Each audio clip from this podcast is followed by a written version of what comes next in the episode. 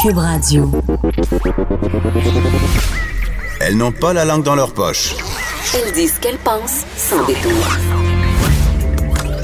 Une heure de remise en question et de réflexion. Geneviève Peterson. Vanessa Destinée. Les effrontés.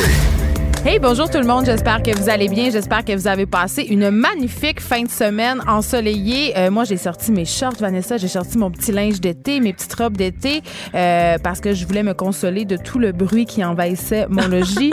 Euh, évidemment, euh, je fais allusion au week-end de la F1 et il n'y avait pas juste le bruit qui a, qui a envahi mon logis. Il y a les douchebags aussi. Pas dans mon logis, par Oh, contre, mais dans les rues de Montréal. Il faut qu'on en parle de ces gens qui portent des chandails Ferrari. Là, les Chandail rouge avec des drapeaux. Ah mon Dieu, le maudit polo Ferrari en espèce de nylon brillant. Là, je Oui, il y avait plein de touristes. Capable, avec des shorts blanches. Souvent, c'est ça. hein. Je sais, il y avait, il y avait plein de touristes américains et là, euh, on voyait les dérives de Google et de TripAdvisor. Et de Airbnb aussi. Attends, c'est tellement drôle. J'étais euh, samedi, j'étais allée au karaoké avec des amis, OK? Et euh, il y avait deux anglophones, OK? Et là, je précise que c'est le bar karaoké Tina sur Masson, OK? Faut pas le dire, c'est le secret bien gardé de Montréal. Ben, je vais le dire. Colin. Il est pas si bien gardé que ça en passant. Sauf que, évidemment, ce sont que des locaux qui vont là et souvent des habitants du quartier. Donc, j'étais très surprise de voir deux anglos débarquer. Et là, parle, parle, jase avec eux. J'apprends, bon, qu'il y en a un qui vient des États-Unis, euh, un autre qui est australien. Et moi, je suis convaincue que c'est un couple, hein, parce qu'ils sont au karaoké, ils chantent les Backstreet Boys, ils ont l'air d'avoir une connexion absolument incroyable. Il y en a un qui porte une chemise rose avec des bangs. Ton gaydar s'est allumé. ben, un peu. Et là, au fil de la conversation, je me mets à les questionner, euh, puis je leur demande s'ils sont un couple. Écoute, le gars était tellement insulté, là. Il Ah était ouais? fâché. Ben voyons. Il voulait. C'est fif. Puis là, oui. Puis là, j'étais comme, oh my God, on est en 2019. Il y a vraiment des gens qui sont comme un peu fâchés, qui sont remis en question leur orientation sexuelle. Je la remettais même pas en question. Je faisais juste parler comme si rien n'était en prenant pour acquis que c'était un couple. Euh, puis quand ils m'ont dit qu'il était pas un couple, ben, je leur ai dit, bon, ben écoutez, euh, c'est pas grave. Tu sais. Oh mon Dieu, masculinité très fragile, fâché. hein? Il était très fâché. mais, mais voilà, donc euh, j'ai fait beaucoup d'activités en fin de semaine pour détourner mon attention de cette F1 et du bruit parce que j'en parlais vendredi. Moi, ce qui me gosse le plus dans ce week-end de la F1, mis à part le fait que c'est euh, absolument tout ce que je déteste, point de vue consommation, bling bling, euh, les parvenus. La consommation et le bling bling. Et t'es toi-même Ben, une parvenue depuis que t'es euh, animatrice à Cube Radio. Ben, pas tant que ça, je te dirais. Pas tant que ça. J'aime pas beaucoup les tapis rouges. J'aime pas Hmm. beaucoup les parties VIP où on va flasher.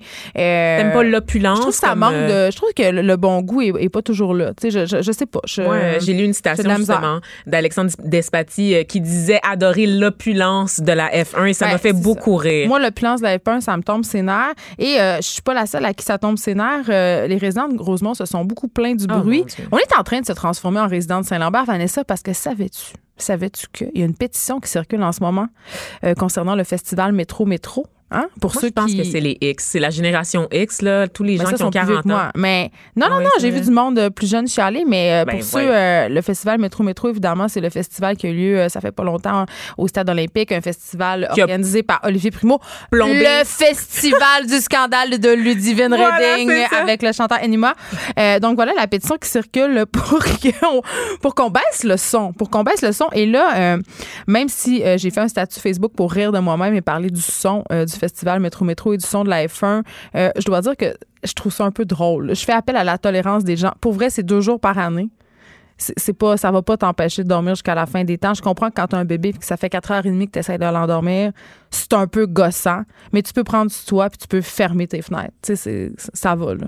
Donc, c'est drôle. J'avais envie de, de te parler de ça. Tu sais que j'ai été sur Qu'on se radicalisait à Rosemont. Ah oui, hein, pendant, pendant que toi, tu te radicalisais, Geneviève, moi, j'allais euh, prendre un bain de foule sur Saint-Laurent, sur Crescent aussi. Saint-Laurent, c'était le festival Mural, donc un festival qui met en vedette l'art urbain dans la, dans la ville un peu partout. Il y a beaucoup de stands de bouffe de rue un peu, euh, un peu faire. J'ai vu passer ça, des bagels, ça, l'affaire. Ah oui, oui, mais des affaires assez santé. En fait, j'ai pas abusé euh, des mauvaises. Plus il fait chaud, mieux je mange, en fait, Ben, Geneviève. avoir étonnamment. ton beach body. Oui, il y a question de beach body, mais aussi manger trop lourd quand il fait chaud. Je suis pas juste pas capable. Moi, je fais juste suer. Là, à partir du moment où les pre- premiers rayons sortent, Oh, je ne fais que suer. J'ai une ça moustache. Non, de non, sueur non, le matin dans le métro, c'est épouvantable. Et j'ai toujours peur d'être la fille qui sue du dos. Tu sais, quand tu sues du dos puis qu'il y a comme des marques sur ton t-shirt, parce qu'évidemment, tu mets un t-shirt pâle, pas noir, comme je fais à l'habitude le reste de l'année. des petites traces de coulée. Ah, là, tu me passes à Ça- soir. Là. Hier, je portais un short très court parce que je suis une guedaille, tout le monde le sait. Ben oui. Et j'étais assise sur, euh, à une terrasse sur une chaise en cuirette. Et toute ma sueur s'était tempée sur, sur la petite cuirette. Quand je me suis levée, il y avait littéralement la trace de mes fesses sur le banc. J'ai trouvé ça dégueulasse. Ça, les autobus, euh, les bancs euh, Oh. de le métro qui sont bleus, n'est-ce pas? Fait qu'on voit vraiment la traînée de sueur. Et les chaises en plastique blanche, ce sont nos pires ennemis, mesdames, durant l'été. Et les bancs du cinéma Beaubien, parce que hier, j'étais allée au cinéma ça? Beaubien pour Ben oublier oui. le Grand Prix. Et c'est pas tant climatisé, le cinéma Beaubien. Hein? Il Non. fait pas si froid que ça. Moi, je m'étais apporté une petite laine quasiment là, pour Ah braver le- hein? l'air c'est pas un que- cinéplex, là. Non, c'est ça. Je suis allée voir le dernier, euh, ben, en fait, le premier film de Monia euh, Chokri, La femme de mon frère, un film qui a beaucoup fait parler de lui euh, parce qu'évidemment, il a gagné coup de cœur du jury dans la catégorie Un certain regard à Cannes. Donc, pour un premier film, c'est assez extraordinaire. Et j'allais là avec de grandes attentes. Faut le dire, j'aime beaucoup le travail de Monia Chokri euh, en général. Et même si c'était son premier film, j'étais absolument persuadée que ça allait être excellent. Euh, évidemment, bon, il y a Anne-Elisabeth Bossé, on l'aime. Patrick Yvon, on l'aime. Evelyne Brochu, je sais pas si je l'aime, mais je pense que T'es je- jalouse. Non. Parce qu'elle est fabuleuse. Elle est super Elle fabuleuse. Est magnifique. Elle est magnifique. Elle joue en français, en anglais. Elle a des fans, genre jusqu'au Japon. fait tout le cette temps la même moue, mais, mais elle est excellente dans La femme de mon frère. Écoute, j'ai adoré ce film-là. Allez voir ça. Je, je trouvais ça un peu déplorable. Euh, je veux juste vous dire que, tu sais, le plus important pour les films québécois, ce sont les deux premiers week-ends en salle, OK?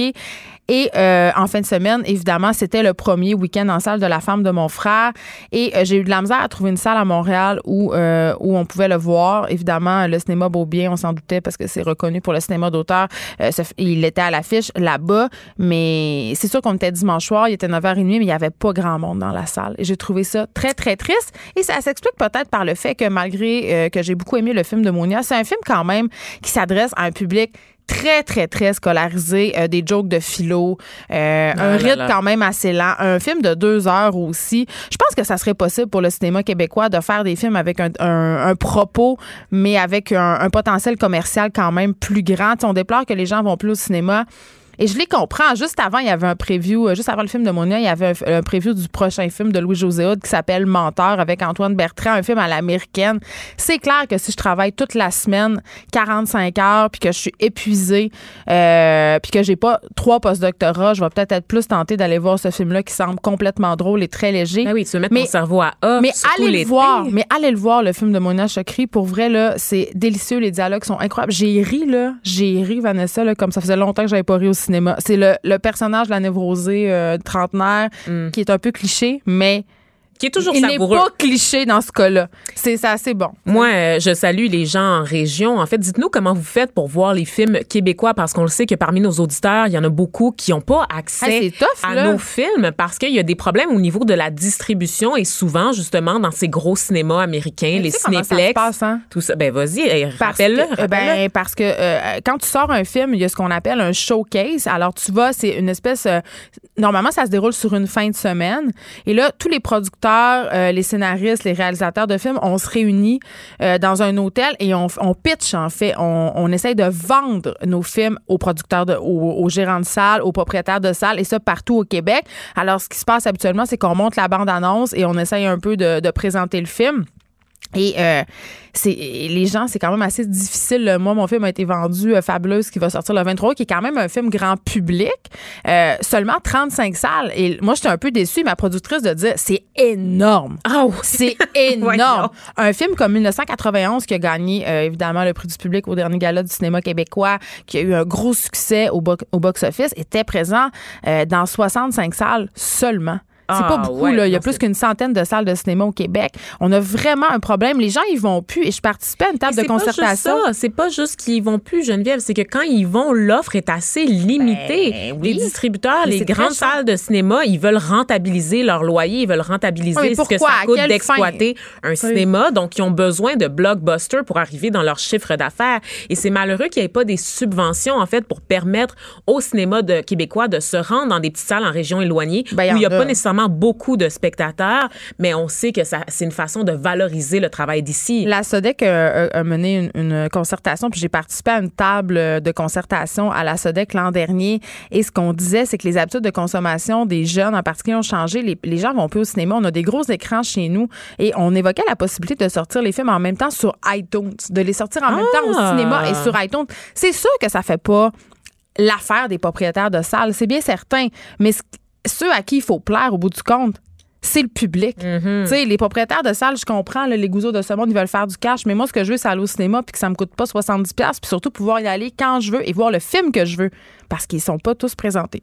Mais j'aimerais euh, juste revenir là-dessus sur le, le public et revenir sur une chronique de Marc Cassivi qui a beaucoup fait réagir, là, qui écrit dans la presse et qui parlait du fait que le cinéma québécois souffre de sa réputation morale. Je sais que c'est un cheval de bataille de notre collègue Sophie Durocher aussi qui en parle régulièrement avec Vincent Goudzo. Est-ce que vous aussi, vous trouvez que le cinéma québécois est trop déprimant? Ben, c'est plate. C'est-tu plat? Il y a tout le temps des mots de fin, pas de rapport. Mais c'est sûr que moi, j'écoute- je suis la fille qui va voir des films internationaux en langue originale avec des sous-titres en anglais. ça. Moi aussi, Donc, je suis très snob. Je suis, mal placée pour déterminer Ouais, ce qui est plate ou ce qui l'est pas. D'accord? Moi, je suis vraiment fan du 7e art, mais j'aimerais vous entendre sur notre page Facebook. On va faire un sondage. On vous demande, est-ce que vous trouvez que notre cinéma est déprimant? Vanessa, on finance 42 films en moyenne au Québec par année. Pour un petit marché comme le nôtre, c'est énorme. Et j'ai envie de te dire que c'est beaucoup trop. Pourquoi on n'en finance pas 10 puis qu'on en finance, on les finance pas mieux, ces films-là? Pourquoi on donne pas plus de budget? Pourquoi on ne tient pas compte du potentiel commercial des films pour générer de l'argent pour financer justement des films d'auteur? Parce que c'est important qu'il existe notre cinéma d'auteur. C'est important, c'est notre culture. Absolument. C'est notre façon de rayonner. Puis d'ailleurs, euh, euh, puis là, c'est la plug québécois, je suis désolée, là, mais tu sais, Québécois quand même finance un projet qui est très important selon Ah, moi ben comme oui. auteur, puis pas grand monde. C'est ça, c'est le projet Éléphant, euh, qui est littéralement une bibliothèque de tout notre cinéma québécois qu'on peut aller découvrir sur Illico. Puis c'est puis aussi euh, Remasteriser oui, des films qui sont remis au bout du- recolorisé, Voilà, euh, le. Fait que allez voir ça, le cinéma québécois, c'est important, mais je pense qu'il y aurait comme un, un grand coup de hache à donner dans tout ce J'aimerais voir plus de gens. Tu sais, on a vu Les Ben, Affamés de ben, Robert Morin, puis c'était comme le premier Robert, film euh, Robin Aubert. Aubert, oui, excusez-moi, Robert Morin, c'est un autre Oui, qui c'est un autre fait. cinéaste qui C'est est un très autre bon. qui fait des ovnis Oui. aussi, là, qui est très bon, effectivement. Mais c'est un film autofinancé, les affamés, parce que les Ah! institutions n'ont pas voulu donner. C'est-tu vrai? Tu sais que, tu sais que Nicole Robert, ma productrice, euh, a Mon Dieu, la femme de, de Denis Arcand? non, euh, ça, tu t'es mêlé. Ça, c'est. euh, Denise Robert. Ça, c'est Denise Oh mon. Dieu, il y a trop, tout le monde a trop, tout le monde, le, le Nicole nom Québec, Robert euh, a financé de sa poche le premier film euh, qui était une adaptation, euh, je me rappelle plus c'était lequel roman de Patrick Sénécal, mais il y avait aucune institution qui y croyait. Puis elle, elle y croyait. Puis, tu sais, parce que c'est un film de genre. Mais je pense qu'on est rendu là. Je pense que les Netflix de ce monde ont beaucoup contribué à faire aimer aux Québécois, euh, l'horreur, tu sais, et ces choses-là. Donc, on est rendu ailleurs et je pense que les institutions devraient s'adapter à ça. Voilà, c'était euh, c'était mon opinion sur le cinéma québécois ce matin. Je pense que, en tout cas, j'espère On fait le tour, hein? J'espère que je vais faire, euh, je vais me faire des amis. Non, je, non, je, je, je sais pas comment les gens, les- je sais qu'ils aiment pas ça les gens euh, des institutions quand, quand on les critique, mais c'est un peu notre euh, notre but. Ben, il faut. Il Ben, je pense faut. que oui, il faut se Nous, on en l'accepte, la critique, à leur tour de l'accepter aussi. C'est ce que je veux dire. En tout cas, Hey, on, on s'en va Je ailleurs. Je te parle de ma fleur préférée. Ta fleur préférée? C'est les grands sujets à matin. Ben, voyons. Le pissenlit. Ah! Est-ce que je t'ai déjà parlé de ma, ma- mon, mon amour du pissenlit? Non, mais c'est parce que j'ai regardé ta robe. Parce Ma robe est fleurie, oui. Ta robe est fleurie, donc vraiment, je m'attendais à un monologue sur sa robe. euh, Non, c'est un monologue sur le pissenlit. Moi, depuis que je suis petite, je pleure à mes parents de. Je les implore, en fait, de pas couper le gazon. Parce que j'adore les pissenlits. Je trouve que c'est une fleur magnifique. Et là, je dis pas ça juste pour faire mon intéressante, là. C'est vraiment, je trouve ça beau. Le jaune, c'est une de mes couleurs préférées. Et je suis pas la seule euh, à penser ça, Vanessa. Euh, Il y a un article qui est paru en fin de semaine sur le site de Radio-Canada. Il faut arrêter de les couper, les pissenlits. C'est vraiment une affaire de blanc de couper le gazon, faut que je le dise. Hey, c'est sorti. Mon amie a déjà eu une À lettre dans sa boîte sert? aux lettres? Elle a eu une lettre pour ses voisins l'exhortaient de couper le gazon. Oui, mais j'ai entendu ça aussi. Là. Il fut un temps où j'habitais à Mascouche, puis c'était très mal vu de ne pas couper son gazon. Mais concrètement, à quoi ça sert, Ah Ben, les gens? Ça. J'ai jamais compris. Là, on va parler avec Mélanie Grégoire. Elle est au bout du fil. Elle est horticultrice au cerf Oh. Saint-Élie à Sherbrooke. Bonjour, Madame Grégoire. Bonjour. Écoutez, euh, vous, en tant qu'horticultrice, j'imagine que vous recevez les doléances là, des gens qui veulent une pelouse plus verte que verte, qui veulent que leur maison ressemble à un terrain de golf. Mais ça, euh, euh, ça serait de moins en moins la chose à faire. Là. Mais c'est de moins en moins aussi la demande des gens. Yes! J'ai, je vais être honnête avec vous là. Cette année, j'ai une seule cliente qui m'a vraiment demandé euh, je veux des produits. Qu'est-ce que vous avez pour moi? Je ne veux plus voir mes pissenlits. Euh, donnez-moi quelque chose. Et moi de lui expliquer, ben il n'y a plus vraiment grand chose. voici un bon arrache pissenlit ensuite ressemé. Mais j'ai eu une seule personne cette année qui m'a demandé ça. Et à l'inverse, j'ai eu une personne aussi qui m'a demandé si on vendait des plants de pissenlit. C'était la première fois dans ma carrière que ça m'arrivait. Ben, c'est beau et c'est bon, les pissenlits aussi, hein, parce qu'on peut évidemment déguster les feuilles. Donc, les mentalités changent. Ben oui, puis savez-vous ce que j'ai déjà entendu, que j'avais trouvé très drôle, c'est la phrase suivante une mauvaise herbe est une plante dont on n'a pas encore découvert les vertus. Et là, oui, on est en train d'en découvrir euh, sur le pissenlit. Et tu sais, la pelouse parfaite, la pelouse verte, euh, qui, était beaucoup légion dans les années 80. Promenez-vous dans les quartiers, vous allez voir que c'est de moins en moins ça. Puis on, met aussi beaucoup la faute sur les les entreprises là parce qu'ils disent ils veulent nous vendre des pesticides, ils veulent nous vendre de l'engrais. Euh, J'ai aussi des bonnes nouvelles pour vous là-dessus. Beaucoup de compagnies québécoises, ce qu'ils veulent là, c'est répondre aux besoins des clients. Et les besoins des clients sont vraiment plus pour une pelouse qu'on dit durable. C'est quoi une pelouse durable? C'est une, pelouse qui est pas parfaite au point de vue esthétique, mais qui va être en santé et qui va être résistante aux stress environnementaux. Tu sais, la, la, la pelouse a vraiment mauvaise presse, mais je vous affirme ceci, elle a quand même des bienfaits environnementaux. Tu sais, si on pense aux luttes aux îlots de chaleur, à la protection du sol contre l'érosion, la filtration de l'eau de pluie, elle a un rôle à jouer et c'est pour ça qu'elle est encore beaucoup utilisée, euh, la pelouse. Mais il y a des chaires de recherche qui cherchent des alternatives, qui cherchent des façons aussi plus écologiques d'entretenir le gazon. Fait que la mentalité est en train de changer. Mais Mélanie Grégoire, j'ai envie de vous dire, par contre, pour le monde allergique, là, euh, qui sont... mon, amoureux. Ben, puis j'en suis, là, quand la, la, la belle pissenlit se transforme euh, euh, en espèce de petite mousse volatile parce qu'on sait que c'est comme ça qu'elle se répand. Là. C'est le, le, euh, pollen vole dans les airs avec une espèce de petit hélicoptère. Puis, c'est, écoute, c'est la, la, la vérité, c'est l'hécatombe pissenlit. Là. ils sont ah, pas on est dedans, là. Ben oui. Ben, le monde allergique, qu'est-ce qu'ils vont faire? Parce que c'est quand même assez, assez allergène, là, le pollen de pissenlit c'est assez allergène, de même que présentement, il y a, plusieurs pollens, là, les, les, les, les, gros temps de, de, de pollen, c'est au printemps et à l'automne avec l'herbe à puce. Et en effet, une des choses qu'on suggère, c'est avant que ça avant que ça devienne en graines, là, vous passez la tondeuse et, euh, et vous les enlevez. Comme ça, vous allez au moins éliminer le, le pollen pour ces gens, en effet. C'est ça, hein, on vient avec deux discours. On veut euh, on veut qu'il y ait des pissenlits pour les abeilles, pour l'environnement, pour la biodiversité, mais on se retrouve dans euh, dans une société où il y a de plus en plus de gens qui sont allergiques au pollen. C'est à un moment donné, pour trouver pour nous aussi, pour notre société, un équilibre entre les deux. Hmm. Merci beaucoup de nous avoir parlé, Mélanie Grégoire. C'était fort intéressant. Eh, Vanessa, euh, moi, je n'étais pas allergique au pollen avant, comme zéro. Puis ça s'est comme développé. Euh, l'année passée, ah, ben j'ai manqué mourir à l'automne, l'herbe à poux et tout ça. Et là, je voyais mes voisins justement qui coupaient pas les pissenlits. Puis j'étais vraiment déchirée parce qu'on sait, on sait quand même, puis elle a souligné, Madame Grégoire, le rôle important de ces fleurs-là dans la biodiversité. Là, les, les, abeilles en ont besoin euh, pour polliniser. Euh, tu sais, c'est important. Mais en même temps, en tout cas, bon, je sais qu'elle nous a dit que les mentalités changent, mais moi, ce que je vois autour de moi le dimanche dans mon quartier, c'est des gens qui tournent la pelouse, euh, qui mettent euh, de l'engrais.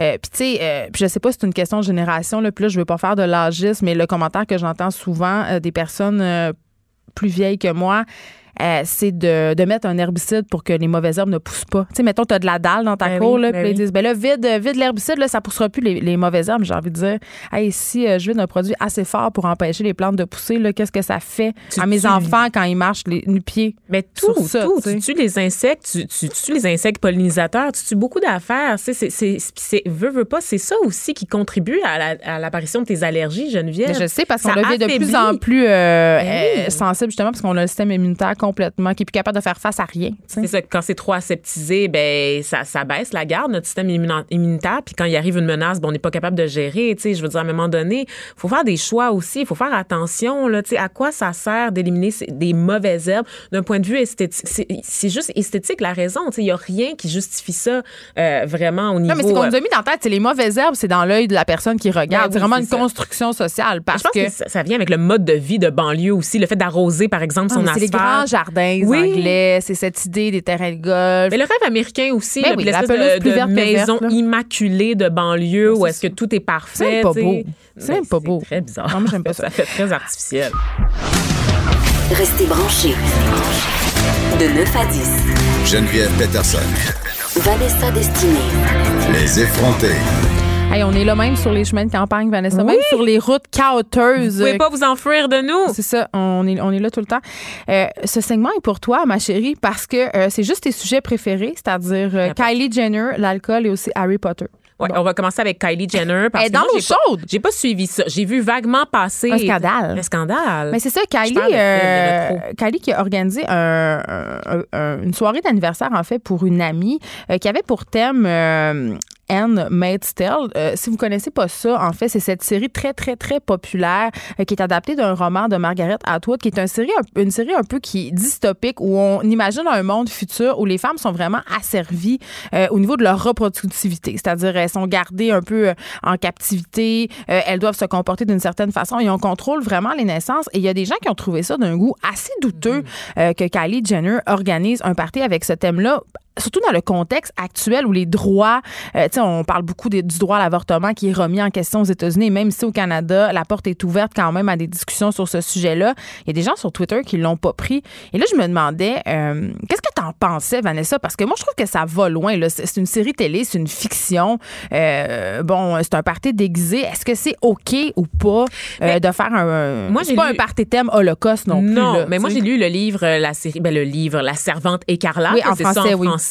Euh, j'ai beaucoup aimé, puis c'est un propos comme tu l'as dit qui est très très inquiétant parce que c'est un futur euh, Comme notre dystopique. 1984 euh, féministe. Exactement. Puis là, tu te rends compte que finalement, c'est peut-être pas si dystopique que ça et c'est peut-être plus à nos portes qu'on pensait euh, ce futur-là où les femmes sont traitées comme des incubateurs, là, vraiment, et qui, qui, qui sont là uniquement pour être des matrices, pour générer des enfants, tu sais. Ben oui. Et là, moi, je vois ça passer. Je sais pas s'il y avait une intention derrière. Je me demande, est-ce que Kylie voulait juste pas mettre genre des belles toches rouges parce qu'on sait que c'est ça qui fait le succès de la série, n'est-ce pas? Ces femmes qui ont des costumes Oui, un peu d'une autre sont, époque, euh, ben, des grosses très, euh, robes rouges très tombantes, très lourdes, euh, très, euh, très un peu princesse. Je sais pas comment le dire, un peu Ben, renaissance. moi, pas- ben, comment, comment on décrit ça? Moi, ça évoque pour moi un peu plus euh, Comme une espèce de culture communiste chinoise Ouais. du temps de Mao, où est-ce que tout le monde était costumé ou la Corée du Nord. C'est comme des bonnes sœurs. Ben, un peu ça. c'est comme des bonnes sœurs là, qui sont, qui sont vêtues euh, d'un rouge là, assez vif. Ben, d'un rouge écarlate. Écarlate,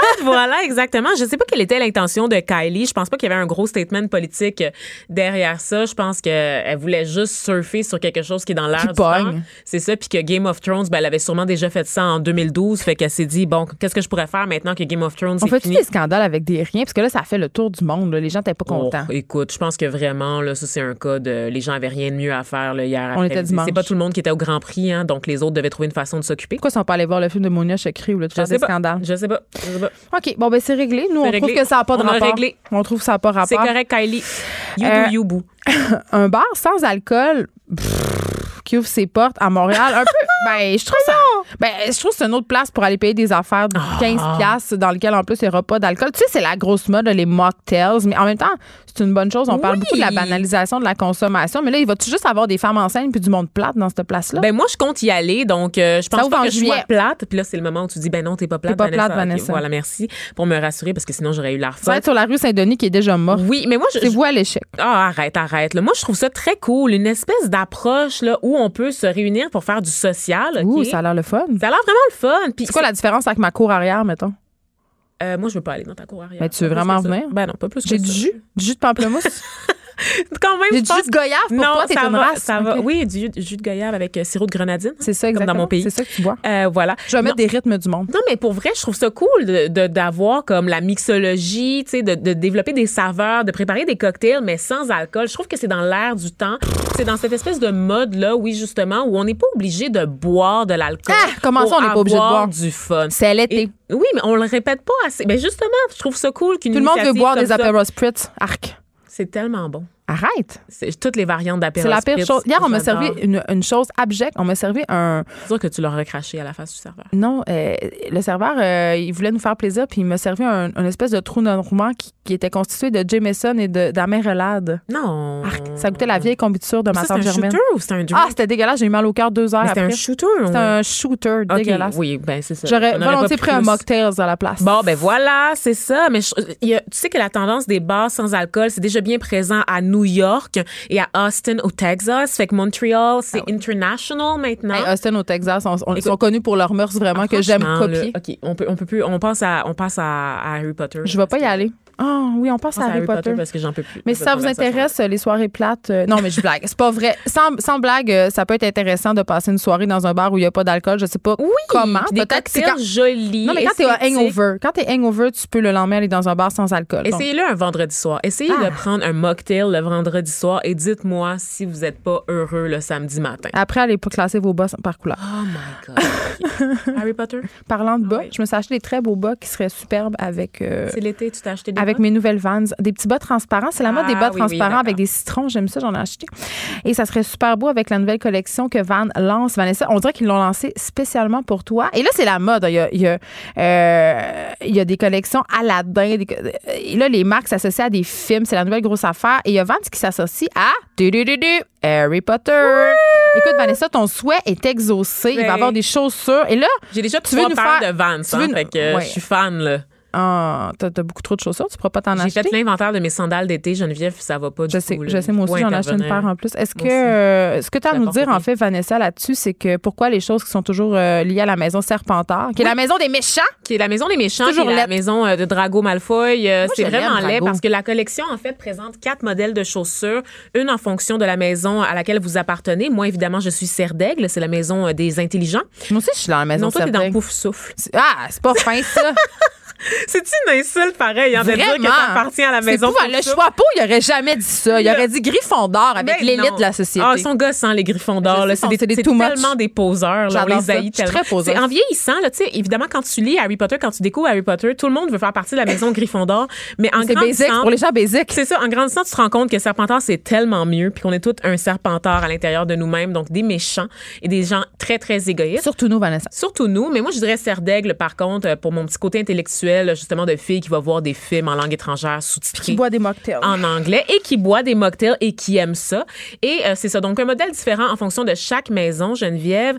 Et pour vrai, là, la maison Serpentard, c'est tellement laid. Il y a comme des fausses écailles de serpent dessus. C'est tellement pas beau, les couleurs. Ça me décourage. Ça me décourage. J'aurais aimé au moins un modèle Pourquoi ils t'ont uniforme. pas appelé pour designer? Je sais pas, je sais pas. T'aurais été la plus à même de t'accomplir de cette tâche. Mon compte Instagram est encore privé, donc il voit Ah. pas encore le potentiel de l'influence que je peux avoir sur les masses, Geneviève. Mais ça ne saurait tarder.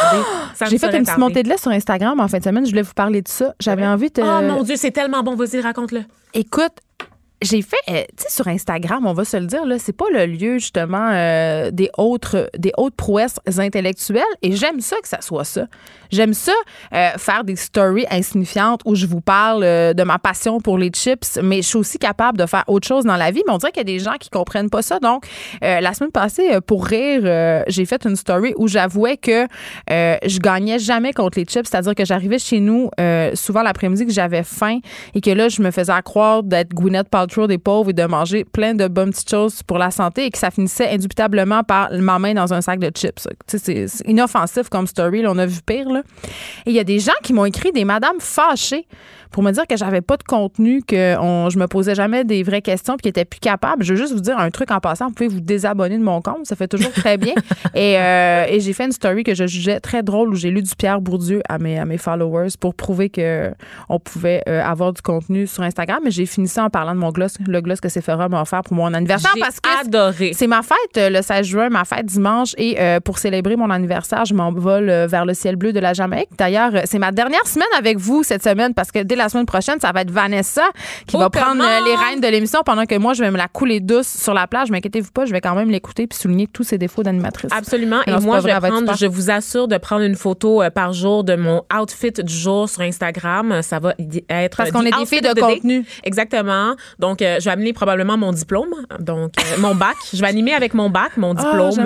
bac. d'études universitaires, mais c'est sûr que vous allez voir quand même mon outfit du jour accompagné de tout Ça va être Je vais extraordinaire. le tenir de façon à mettre en, va- en valeur ma manicure shellac. Peut-être que les auditeurs, ils vont t'aimer plus que moi. Ça serait, ça serait épou- Je serais très épouvantable. vexée, hein. Je Je, serais pense très- pas qu'ils vont te le dire, Geneviève. Je pense Ah, pas. c'est parfait. Ça va bon. rester entre nous, les Ça va être parfait. Écri- Écrivez-nous pas pour dire ça.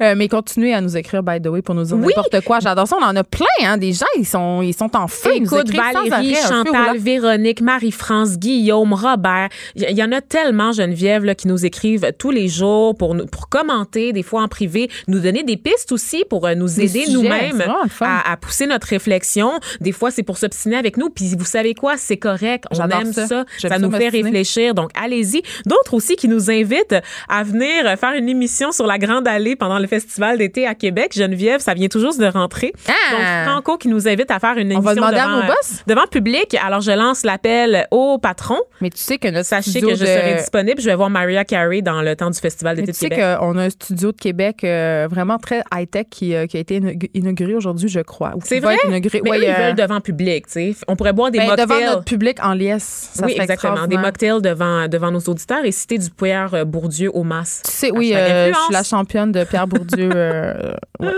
Euh, euh, tu sais, euh, dimanche matin, j'étais assez hangover. Vraiment très hangover. Et dans ce temps-là, j'aime ça lire euh, des articles de la presse et euh, défiler mon fil Facebook frénétiquement. Et là, j'ai vu un article que tu avais partagé.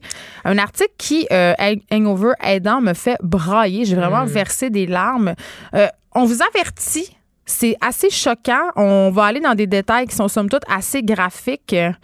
Euh, mais voilà, Vanessa, tu avais envie de, revenir euh, sur cet article qui parle du prix Nobel de la paix, hein, l'homme qui répare les femmes, qui donnait une conférence à l'Université de Montréal. En fait, il a, reçu un doctorat honoris causa.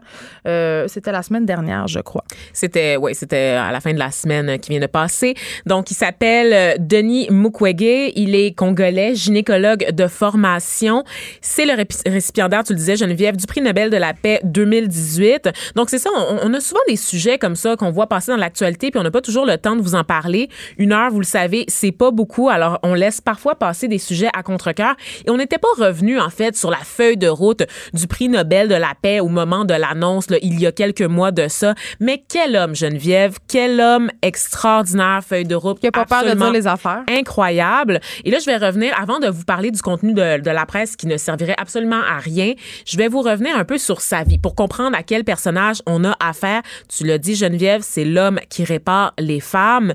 Denis Mukwege, quand il était jeune, il accompagnait souvent euh, son père qui était pasteur euh, quand euh, il allait visiter des paroissiens qui étaient malades.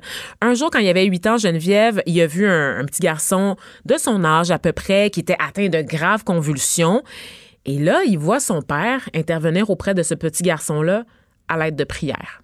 Donc, son père qui prie pour lui et il comprend pas. Il On demande à son que père. c'est pas très efficace. C'est pas tellement efficace, mais dans certaines régions du globe, malheureusement, c'est pas mal tout. C'est ce la que seule les option? C'est ce à quoi les gens ont accès. Tu sais, dans des régions reculées, par exemple du Congo, mais même ailleurs dans le monde, tu sais, souvent ça va être ça. Et les gens sont encore très croyants, n'est-ce pas? Ils croient au miracle. Tu sais, il y a Mais- beaucoup euh, de trucs liés euh, aux artefacts, là, à la Mais sorcellerie. attends, c'est ça. Quand j'étudiais en sociologie des là religions à la maîtrise, il y avait quelqu'un dans mes cours qui était un membre de l'armée, OK? Et euh, il faisait son mémoire de maîtrise sur la guerre psychologique en Afrique. Et il m'expliquait, euh, sais-tu qu'est-ce que, qu'est-ce que les armées font? En fait, ils débarquent dans les villages, ils s'emparent des, des moyens de communication et ils disent à la population que si elle n'obtempère pas, euh, ils, vont, ils utilisent leurs croyances contre eux. Ben oui. Tu sais, pour euh, dire, euh, on va vous jeter un sort si vous quittez pas ou si vous faites pas telle affaire, euh, vous allez pas avoir telle affaire d'un point de vue religieux. Donc, c'est vraiment un procédé qui est utilisé par l'armée et l'armée canadienne, quand même, l'utilise. Les superstitions, Ouais. les gens sont très utilisent ça croyants. contre la population. Absolument. Donc, c'est comme ça, en fait, qu'on maintient aussi la population Ben, docile quand on les enfonce dans des dogmes, n'est-ce pas? Et donc, son, son père, pasteur, à Denis, lui répond qu'il n'est pas médecin. Puis il a dit, ben moi, tu sais quoi, papa? Je vais devenir médecin pour donner des médicaments aux gens pour atténuer le- les souffrances. Et c'est comme ça que c'est devenu une obsession pour lui. Il veut au début devenir pédiatre hein, à la suite de cette rencontre bouleversante avec ce garçon-là. Mais il réalise en vieillissant que le taux de mortalité des femmes en couche, donc des femmes qui sont enceintes, est beaucoup plus élevé, tu sais. Donc, il y a quelque chose là, c'est que tu sauves à la fois la mère et le bébé à naître. Donc, une pierre deux coups, ai-je le goût de, le- de dire? Donc, il décide d'aller vers la gynécologie. Évidemment, en Afrique subsaharienne, là, vous savez, là, la grossesse, l'accouchement, ça reste les premières causes de mortalité des femmes. là. Donc, dans beaucoup de pays euh, sous-développés. Et tout ça est lié à la contraception aussi, hein. Donc, à l'absence de L'absence de contraception, le fait que les femmes non, ne sont pas sur le marché du travail aussi. ben, le donc viol comme fait- arme de guerre. oui, mais ça, on va y venir euh, plus tard. Mais c'est- tout tout ça, ça fait partie d'un tout. Euh, donc, pour améliorer les taux de natalité, ben, il faut améliorer la condition des femmes. Il faut leur donner l'accès aux bancs d'école, au marché du travail, mais aussi à la contraception. Ça a marché chez nous, n'est-ce pas, au Québec? Ça peut marcher ailleurs dans le monde. Et donc, euh, Denis Mukwege, qui s'en va faire des études en Europe, il revient s'installer dans une région isolée de l'Est du Congo, et du Congo.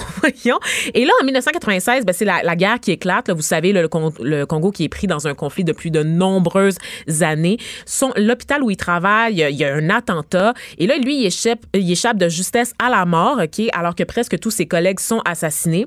Et là, il décide vraiment d'aller s'isoler encore plus pour ouvrir une clinique là, dans la région où il est né.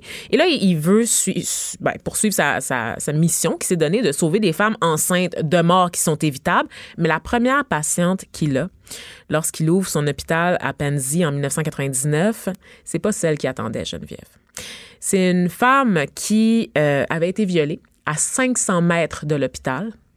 Mais violée vraiment là, euh, par de nombreuses personnes, euh, un viol atroce, le genre où on introduit des objets dans le vagin par la suite. Donc après un viol collectif, évidemment, on va en plus te mutiler. Te mutiler et puis te déshonorer parce qu'il y a ça aussi. Hein, c'est une forme de contrôle. Tu parlais de, de viol comme arme de guerre. Eh bien, c'est ça dont il est question, euh, Geneviève. C'est qu'on va déshonorer les femmes du village pour éviter, en fait, qu'elles puissent se reproduire, qu'elles puissent trouver mari après. Oui, parce que plus personne ne veut d'elles ensuite. C'est ça, la honte du viol. On se rappelle aussi que ces femmes-là, souvent, vont, vont vont être, euh, vont être atteintes de virus, donc euh, le VIH, l'hépatite C, donc elles deviennent infectées. Évidemment, si elles ont des enfants, ben ça les infecte aussi. Donc c'est une façon d'éradiquer d'éradiquer des populations littéralement. Donc c'est sérieux le viol comme arme de guerre. Ça fait seulement quelques années qu'on en parle, mais c'est est-ce que c'est reconnu par le tribunal des droits de l'homme? Est-ce qu'on peut être oui. condamné pour ça? Absolument, mais évidemment comme on condamne pas grand-chose au tribunal des droits de l'homme, Geneviève, tu comprends qu'il y a une grosse culture d'impunité un peu partout dans le monde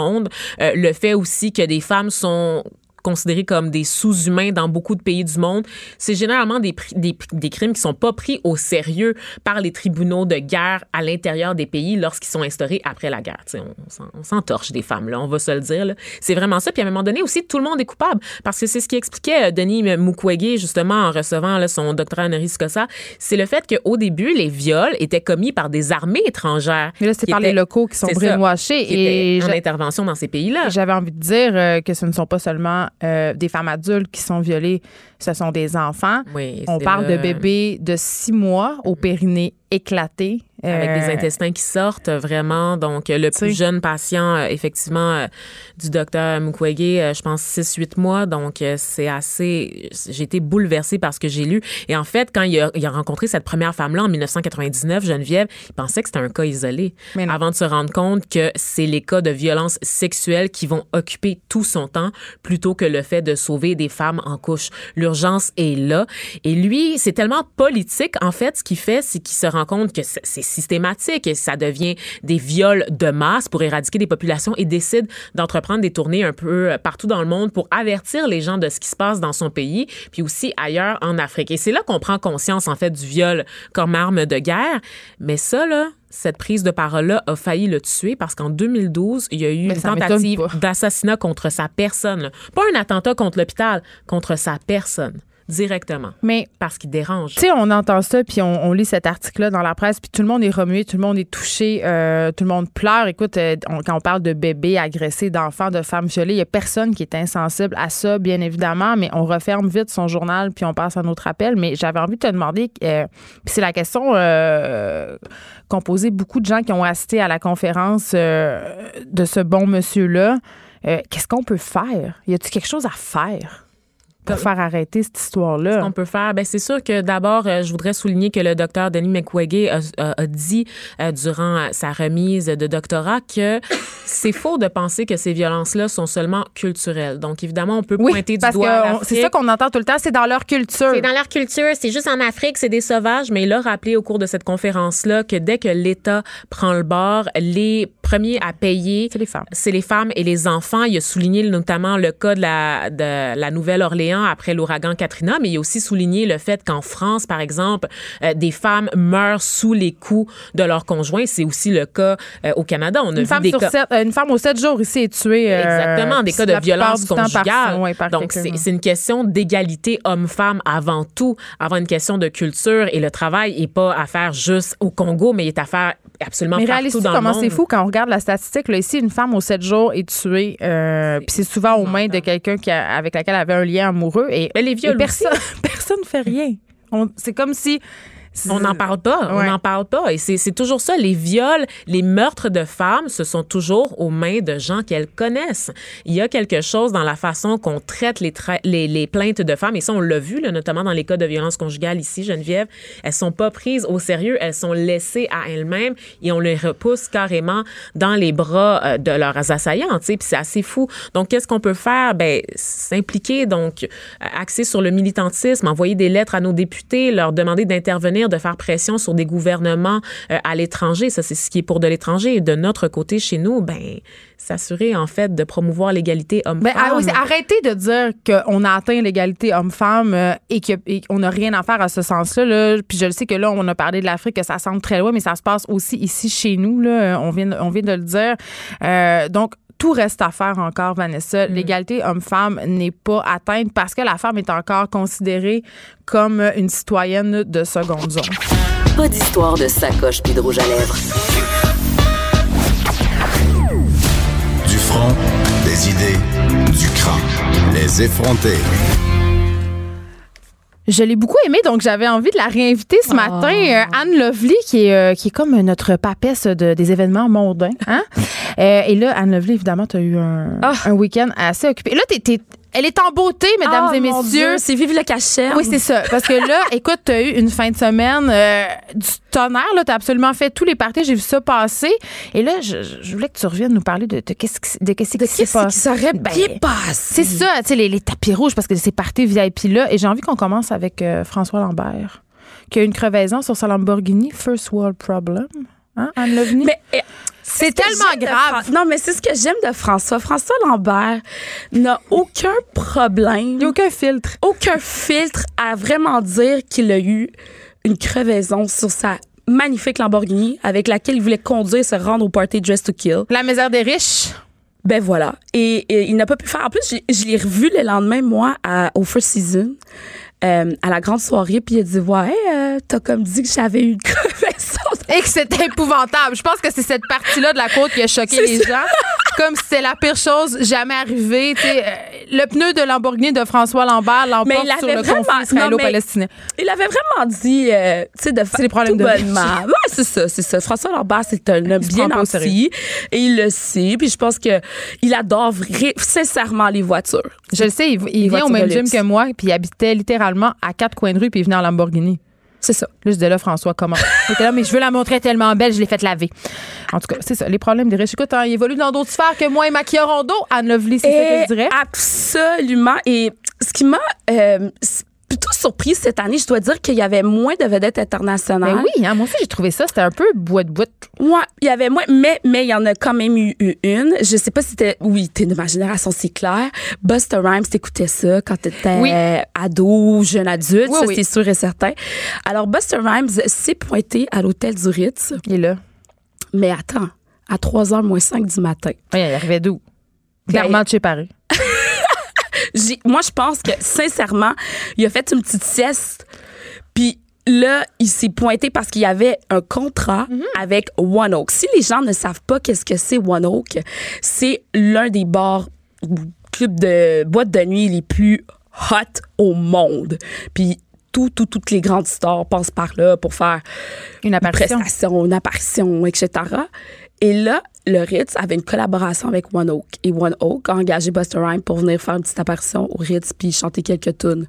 Mais là, il est arrivé à 3h moins 5. C'est arrivé à 3 h moins Mais 6. c'est un gens. manque de respect incroyable. Non, mais pas seulement ça. Il a commencé à chanter à 3h30. Fait qu'est-ce que tu penses qui est arrivé? Il a chanté 3-4 tunes puis il est parti, là. Parce que le bar, il ferme à 3h. Parce que le bar, je veux dire, c'est un hôtel aussi. Faut pas oublier que le Ritz-Carlton, c'est d'abord et avant tout un hôtel où des gens dorment. Mais puis peut-être que tu n'as pas la réponse, Oui. euh, Anne, mais co- combien on peut s'attendre à ce qu'il soit payé, ce dude-là, pour faire une prestation comme ça? Est-ce qu'on parle de centaines de milliers de dollars? Moi, je dirais une dizaine de milliers de dollars, mais tu sais, au-dessus du 40 peut-être. OK. Ouais. Fait que, euh, pour, euh, fait que lui, il est arrivé en retard, puis il a chanté deux, retard, trois chansons. trois- ouais, comme, tu sais, Baby, if you give it to me. Les gens vont peut-être euh, s'en rappeler. I know what you want. C'est- Ben. C'était le roi des nightclubs. C'était le roi des nightclubs. Et donc, euh, trois heures et demie pour euh, Buster Rhymes. Sinon, hier, j'ai- quand même fait de ma BA. Je suis allée à la course. Parce que Ah, si bon. vous voulez T'avais-tu vraiment- des, des, des, des, bouchons d'oreilles? J'avais pas de bouchon d'oreille parce que j'ai été vraiment chanceuse parce que j'étais dans un lounge où est-ce que je peux vraiment juste écouter la télé, en fait. J'étais pas dans les C'est quoi estrades. l'intérêt de bord? Ben, écoute. L'affaire, c'est qu'il faisait très chaud hier. Oui, ça, c'est vrai. Il faisait extrêmement chaud, puis j'avais juste la chance d'être un petit peu à l'ombre. Je l'ai pris. J'ai pris cette place-là qui est quand même exclusive. On peut euh, manger, boire un petit verre. Est-ce que, oui, il y avait de la nourriture, de l'alcool, Ouais, mais. tout ce qu'on peut s'attendre moi, de loge VIP. Exactement, mais moi, j'étais pas où sont les vrais riches, OK? Donc, les vrais avec les moldus! j'étais avec, disons, médias slash influenceurs slash... euh, La plèbe, finalement. Ben, tu sais, euh, j'étais pas avec les vrais de vrais riches, OK? Parce que les vrais de vrais riches ont payé au moins 20 000 pour être là où ils étaient, c'est-à-dire une sorte de tente euh, où est-ce qu'on a on, on voit très très très bien la piste, euh, où est-ce qu'il y a du champagne qui est servi, Des pitounes. il y a des pitounes. Ben oui. En masse des Faut que je le dise. Je non, peux je pas sais, m'en empêcher. Je peux pas m'en empêcher. J'ai un ami littéralement qui me textait pendant le Grand Prix puis il m'a Ouais. dit Geneviève, je suis dans un bar. Puis en ce moment, il y a des filles payées pour payer du champagne aux clients. Est-ce que ce sont des prostituées? Je pouvais pas lui répondre. Je Ah, mais pas ça, on peut, on peut pas répondre Mais ça vient avec ça. Puis est-ce que c'est mal? Moi, je pense pas. La F1, c'est un sport de riches puis c'est un sport de pitounes. Tu sais, j'ai- vu des, des, des, des hommes. Mais sérieusement, je ne crois pas que ce sont tous des Montréalais. Je pense que la plupart sont des touristes, Il y pour vrai. beaucoup d'hommes avec de très jeunes femmes, Anne Lovely. Beaucoup d'hommes avec de très jeunes Mais je peux aussi dire qu'il y avait de très beaux hommes Ça, de c'est vrai. l'Europe. Nous aussi, on a pu se rincer l'œil. Il n'y a pas seulement les, les hommes qui ont pu se rincer l'œil? Ben absolument. Les hommes ont du style à la F1, mesdames et messieurs. OK, c'est pas sont- juste des chandails rouges avec des drapeaux. Là. Moi, c'est ça que j'ai vu non, un peu partout dans Ben, la c'est ça. métropole. C'est qu'en fait, quand tu arrives pour la course où il y a ça que des t'as vu à l'île Saint-Hélène c'est ça. C'est là que tu t'en vas, je le sais.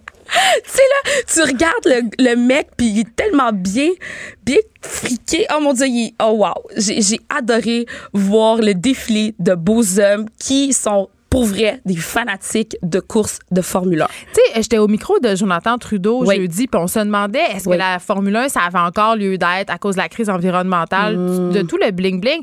Puis, mais là, je te le pose la question à toi parce que t'es allé. Moi, je suis un peu snob, j'y vais pas, j'aime pas ça. Dans le sens, j'ai un billet, je l'avoue complètement. Mais, tu sais, toi, tu peux vraiment répondre à ma question. Qui va là, au fond? Qui va là? Parce que là, tu me parles d'hommes friqués, tu me parles de gens avec de la classe. Moi, j'ai vraiment cette idée dans ma tête que c'est des gars blancs un peu bedonnants, justement, avec le chandail rouge puis des coups de soleil. Là. C'est, moi, c'est ça Et que je pourtant, vois. c'est vraiment pas, ça, là. Non, pas du tout. Moi, ce que j'ai vu, euh, écoute, on- j'ai vu énormément d'Européens. J'ai vu même des gens de- du Mexique, tu sais. Eh oui, j'ai entendu ça. Il y avait beaucoup de ressortissants mexicains. Mon chauffeur de Uber me disait ça, qu'il avait vu beaucoup de Mexicains cette année, beaucoup Absolument. d'Allemands. Ça, ça m'étonne pas. Ben c'est ça, les Passion Européens sont voiture. tous là, là euh, de l'Allemagne, par, passer par la France, euh, passer par l'Espagne. Je veux dire, ils sont tous, tous là parce Puis que pourquoi ils aiment ça venir chez nous, ces gens-là? Parce que là, on est dans cette idée de consommation de filles. Puis, par ailleurs, euh, des gens que j'ai rencontrés en fin de semaine me disaient qu'on l'a, quand ils demandaient qu'est-ce qu'il y a à faire à Montréal, ben, on leur répondait strip club. Mais c'est parce que Montréal a ça. toujours une réputation de ville festive. Ça, on le sait, là, à Ouais, prime abord. Oui, oui. Mais je pense que avant tout, pour l'avoir couvert, là, à peu près, euh, ça fait quand même 7-8 ans que je couvre le Ben, Grand Prix. sais. Et je pense vraiment qu'il y a des gens qui sont amateurs de, de, de Moi, j'étais là avec le chum de ma mère, d'ailleurs, que j'ai amené ça. avec moi. Puis, oh my God, puis c'est drôle parce que j'a- j'avais peur qu'on pense que j'étais sa pitoune. Ben, je sais, je comprends. Puis est-ce qu'il y a des gens qui ont pensé ça? C'est sûr que oui. Ah mon Dieu, à chaque fois, j'étais comme, hey, ça, c'est le chum de ma mère. Tu précisais. Mais oui, Avec un macaron. Oui, que- presque, avec le t-shirt, voici le chum de ma mère. Non, mais pour vrai, euh, blague à part, c'est un vrai fanatique. Il, il, il enregistre toutes les courses à travers le monde. Puis moi, de voir ses yeux briller quand je l'ai amené avec moi un peu à travers les, cou- les coulisses, Oui, parce que là, on peut voir des voitures.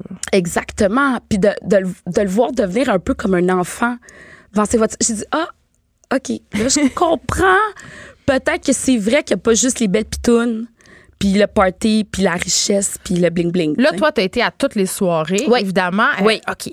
C'était quelle la plus le fun? Est-ce que c'était PY1? Non, c'était pas PY1. Non. C'était quoi? Non, non, non. Mais ça dépend de ce qu'on cherche. Mais moi, perso, c'était le Ritz. Parce que j'aime danser. Si vous aimez danser, vous allez au Ritz. Si vous aimez bien vous habiller, juste prendre un- une flûte de champagne, ben c'est le grand soir. Euh, si vous aimez des trucs plus éclatés, peut-être que c'est le PY1. Moi, je, moi, je l'ai vu comme ça. Tu sais, aussi, j'ai, participé d'ailleurs au Grand Prix. Il y avait un gala euh, de bienfaisance que Arcade Fire tenait parce que Arcade Fire, ouais, On a Je suis contente que tu parles de ça. Parce Ben oui. que c'est pas quelque chose euh, dont les médias ont beaucoup jasé. Évidemment, on Ben s'attend oui. beaucoup à tout le, justement, le commerce du sexe autour du Grand Prix, mais il y a aussi du positif. il y a vraiment du positif. Puis il y a un gala qui se tient d'habitude à New York et à Londres qui s'appelle Artists euh, for Peace and Justice. Puis tu sais, les Sean Penn de ce monde et des Susan Surrender de ce monde et Angela euh, Joli. Jolie. Bon, ils, tiennent tous cette soirée-là pour ramasser des fonds euh, pour différentes causes, mais surtout pour, les- pour les pays euh, pauvres, tu sais. En voie de développement. Ah, ouais, exactement. Et là, c'était pour Haïti. Et moi, comme je dis, bon, je suis Bon, Régine ben, Régine chanteuse, Chassagne, qui est euh, haïtienne aussi. évidemment. Et, et donc là, euh, ils faisaient un- enfin à Montréal, ils ont profité du Grand Prix de l'engouement du Grand Mais du Prix pour côté tenir international de cet événement. exactement pour tenir ce gala Artists for Peace and Justice. Ah. Fait que ça, ça se faisait aussi au Ritz. Euh, ils ont reçu euh, un prix, Arcade Fire. Ils étaient là dans la salle, il y avait de la musique Est-ce que tu sais combien euh, ils ramassent? euh, Hey, combien ils ont ramassé? je pense qu'ils ont ramassé 200 000 juste cette soirée-là. Ouais, ouais, ouais. Je pense même que pendant, il y a un chef euh, qui, un nouveau chef haïtien qui a reçu un bid de 60 000 pour, tu sais, quand les riches ont payé 60 000 Les riches. Non, mais ça, parce comment que, tu parles d'eux autres? non, mais c'était des gens, mais c'est quand même des invités fortunés qui ont donné du temps et de l'argent. Euh, Hmm. pour la cause. Fait que ça, j'ai trouvé que c'était un super beau highlight euh, du Grand Prix quand même. En terminant, Anne Ouais. on a-tu on un autre. euh, d'autres croustillants, une petite dernière chose là, pour nous, nous mettre sur la dent de crunchy par rapport au tapis rouge? Qu'est-ce qu'il y avait de si croustillant que ça? Ben, pas grand-chose. Moi, je trouvais que les gens étaient mal habillés. Moi, je trouvais ça. Ah oui, les- nos artistes québécois, là, ça, ça allait pas bien. là. Ils auraient pu faire preuve de plus d'inventivité. Hein? Ben, Dress to Kill, euh, sérieusement. Puis aussi, est-ce que. Jean Héroldi sort avec Annie Villeneuve? Non. Bon! Je Pas veux si Suzy parce- d'ailleurs. c'est ben, les deux étaient là. là. Je me disais, est-ce que Jean sort avec Suzy ou Annie? Ben, là, en je fait. Jean, Jean a habillé Suzy Ok. Villeneuve. C'était pas clair là, sur le tapis rouge. Je pensais le sais, ensemble. je le sais, mais il a fait, il- c'est, encore sa mue. C'est- Parce que là, Jean, non, mais pour vrai, non, mais Jean a recommencé à, À créer? Oui, Il à avait re- besoin d'argent pour rénover un autre de ses chalets. Je pense que c'est ça. Hein? Je pense que c'est vraiment ça. Puis euh, c'est drôle. Les sœurs Villeneuve comme eux. Ben, je sais, je sais. Écoute, euh, je pense qu'on va se laisser là-dessus. Hein, sur ces paroles. Sur les fortes. rumeurs. Sur les Sur- rumeurs. sur les rumeurs de Mais je pense que, je pense que l'année prochaine, je devrais y aller avec toi au Grand Prix. Ah, sérieusement, je te traîne on pourrait avec docu- moi. documenter ça, toutes mes réactions circonspectes. Ah, ça serait malade mental. Puis on pourrait s'habiller très godard. Ah. Ça. Puis avoir un homme beaucoup plus vieux que nous. euh, mais évidemment, on va pas se faire habiller. On va pas se faire habiller par Jean Héroldi parce que nous, on vaut mieux que ça.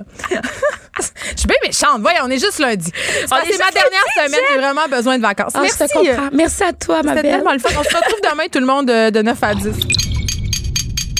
Cube Radio.